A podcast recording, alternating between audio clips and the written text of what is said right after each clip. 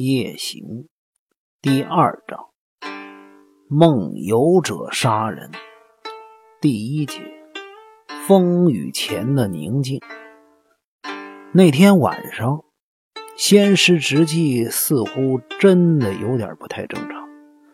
我们把武士刀藏好，他折回了二楼自己的寝室后，就说：“今晚无论如何都要我睡在他的寝室里。”吴代，我可是你的老板，我说什么你都得听，所以今儿晚上你就睡这儿。就算你笑我也没关系，我今儿晚上真的觉得很不安，不知道为了什么心里面老是七上八下的。平时那么目中无人的仙师直纪，竟然会这么神经质。我虽然觉得有些可笑，但可能也受到他的影响，心里面总感到有点毛毛的。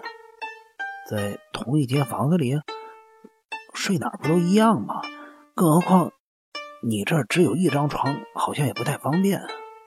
没关系，我们用这个。仙师直接把大沙发拉到了门边上，殷勤的招呼着：“你可以睡这儿，这儿也有棉被啊。今儿晚上的气温刚好不会太冷。”我睁大了眼睛，呆望着仙师直纪，没做声。这栋屋子的门都是朝室内开的，我的沙发一挡到门后，这么一来，任何人都没有办法从外面打开门了。仙师，怎么了？难道你害怕有人偷偷跑你房间里来？我，不是，不是，我只是觉得沙发这么摆比较方便，我们躺着说话而已。仙师直接勉强的解释。我无法猜透他这么做的真正用意，更何况我也没有什么好的理由来反驳他，因此只好遵照他的意思。我脱掉了上衣，将全身都裹在仙师直纪借我的棉被中。仙师直纪换好了睡衣，也躺到床上。虽然他说要跟我聊天，却迟迟没有开口，只是兀自的抽着香烟。喂，睡觉吧。几点了？现在？我看了看表，十点五十分，就说：“快十一点了，是吗？那把灯关了，我们睡吧。”开关在我头顶上方的墙壁上。我伸手关了灯之后，房里顿时黑的伸手不见五指。在黑暗中，我只听到仙师直接在床上翻来覆去的声音。我心里想着要睡觉，却怎么也睡不着。每次我一合眼，脑海中就不断的浮现出白天所看到的情景：绕着水池跑的风舞小士，手持着武士刀的仙石铁之进，妖娆艳丽的柳夫人，风舞和守卫两个人搏斗。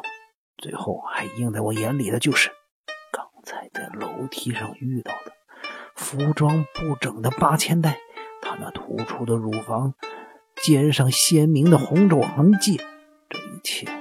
足以让我的精神亢奋，无法冷静下来。我无从得知风屋小事和八千代之间到底发生了什么。唯一可以确定的就是，风屋小事一定对八千代使用了暴力。但八千代是怎么看这一切的？那就不是我的理解范围。八千代小姐是否会那么短的时间之内可能吗？可恶，风屋这个家伙！吴代，你睡不着吗？床那边传来了仙师直纪的声音。哦，我正好快睡着了。我怕仙师直纪纪姬呢又要聊今天的事儿，所以一翻身把脸朝着门的方向。仙师直纪也就没再开口说下去。没多久，我觉得自己真的该睡了，所以尽量让自己的脑袋不去想事情，一直到我开始有点睡意的时候。听到仙师直气起身，同时我也在沙发上起身。仙师直气压低声音对我说：“不对，你睡着了吗？我好像听到有人上楼的声音。”我仔细一听，房门外确实有细碎的脚步声，好像有人穿着拖鞋一步一步地爬上了楼梯。现在睡在二楼房间呢，除了我们两个人之外，就只有风屋小事了。但是。这脚步声听起来不像风舞小事的，倒像是女人踮着脚尖儿，怕别人听到轻轻走路的声音。只听见那脚步声上了楼，来到了风无小室的门前就停了。会不会是八千代小姐？我想到这儿，心中不免兴起了一丝不愉快的感觉。喂，我们俩去瞧瞧。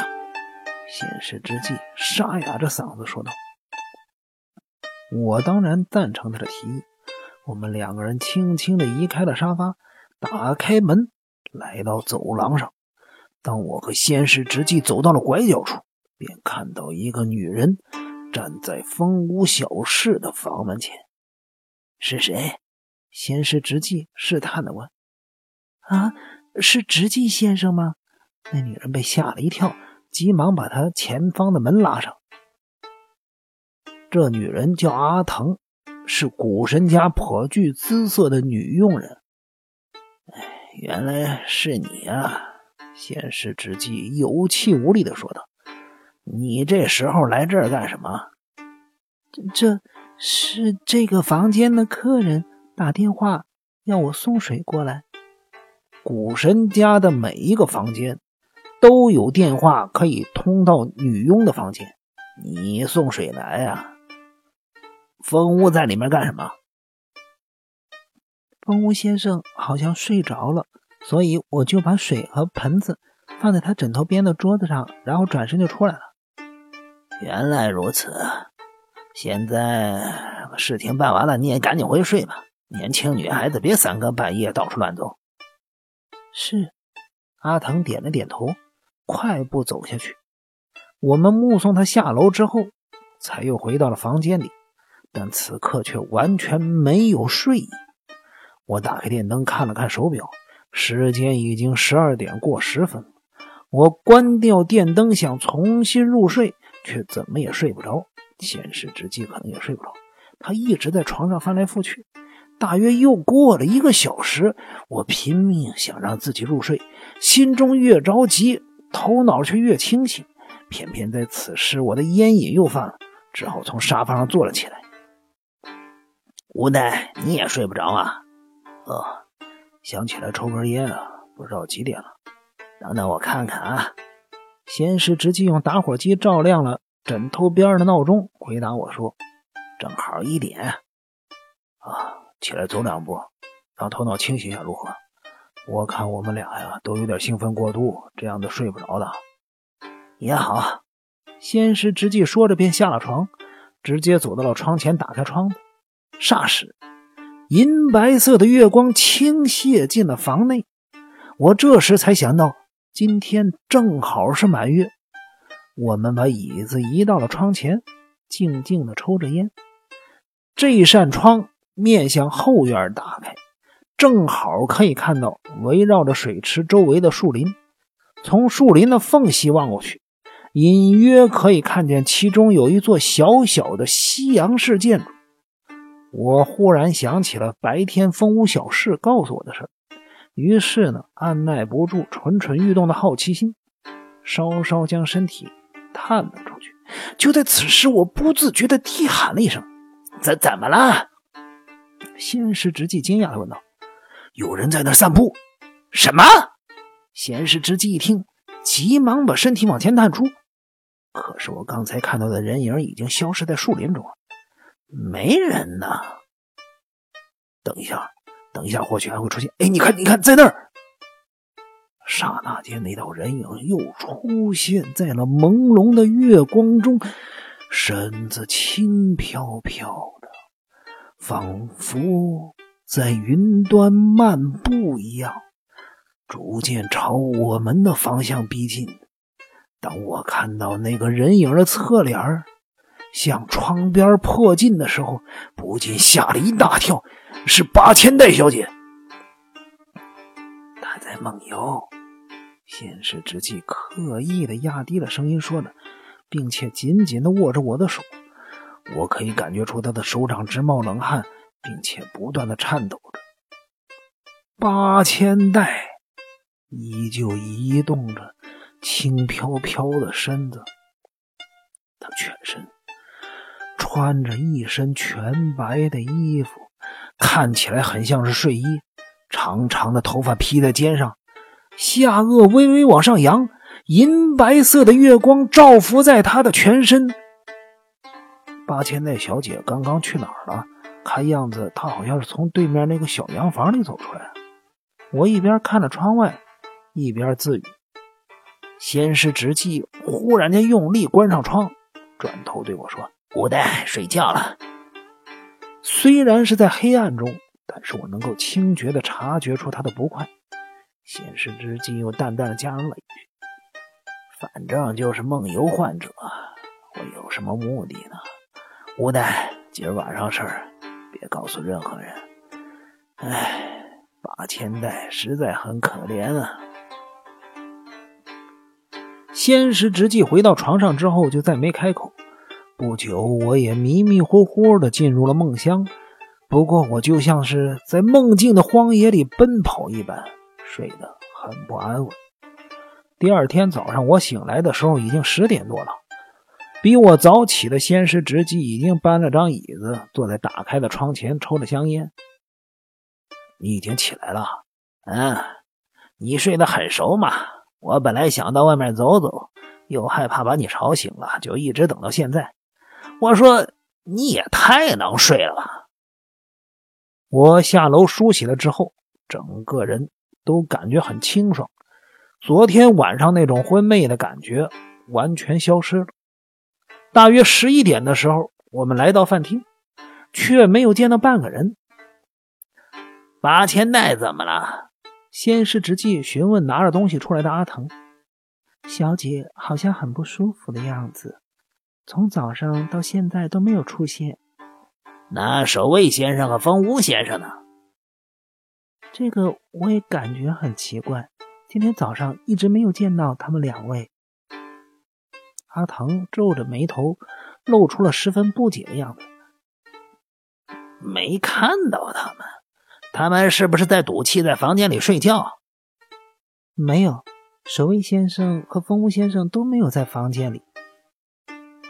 阿腾还想继续说，庭院忽然间传来了非同小可的哀嚎声。我们心中一惊，循声冲到窗前一看，只看见四方太一脸惶恐，好像背后有鬼在追他似的，正跌跌撞撞的跑过了庭院。叔父，怎么了？四方太听到了先是直气的声音，转过头来，好像要说些什么，却只看见他的两排牙齿一直在打颤，根本说不出半句话来，只是频频用他发抖的手指指着庭院深处。我们急忙离开饭厅。飞奔到了庭院，刚才四方太手指指的方向就是庭院中那栋小洋房。先是直纪发现了之后，稍微迟疑了一下，但立刻下定决心往那儿跑去。我也理所当然的跟在他的后面跑着。我们一直冲到了小洋房的入口处，才放慢了脚步，停了下来，正像风屋小事昨天说的。这栋小洋房的窗户全用木板封了起来。先是直接打开门一看，只见从入口到玄关，到处都是鲜红色的鞋印，看起来像是拖鞋留下的足迹，而且每个脚印都是往外面的方向走。不管怎样，我们先进去看看。我们走到了里面。只见走廊也一样，到处都是红色的鞋印。我们顺着鞋印走，最后来到了走廊右侧的一间小寝室。寝室内有一张床，床上的棉被下方伸出了一双穿着男鞋的脚，床下方有一大滩血，而且那双。鞋印主人好像是故意去踩踏那滩血，弄得整个房间都是红色的拖鞋印儿。先是知己和我傻愣了好一会儿，之后他先恢复了神智，战战兢兢的走向了床边儿。他慢慢伸出了手，伸向沾满了血的棉被一端，打算把棉被掀开。而我则被一股子莫名的恐惧笼罩住，胸口有种沉重的压迫感，甚至还有点想吐。现实之际，神情紧张的掀开棉被，赫然发现床上躺着一具驼背男子的尸体。可是谁也没有办法判断他究竟是守卫还是风屋消失。现场顿时弥漫着一股诡异难辨的气息，因为这具驼背男尸。居然，居然没有头。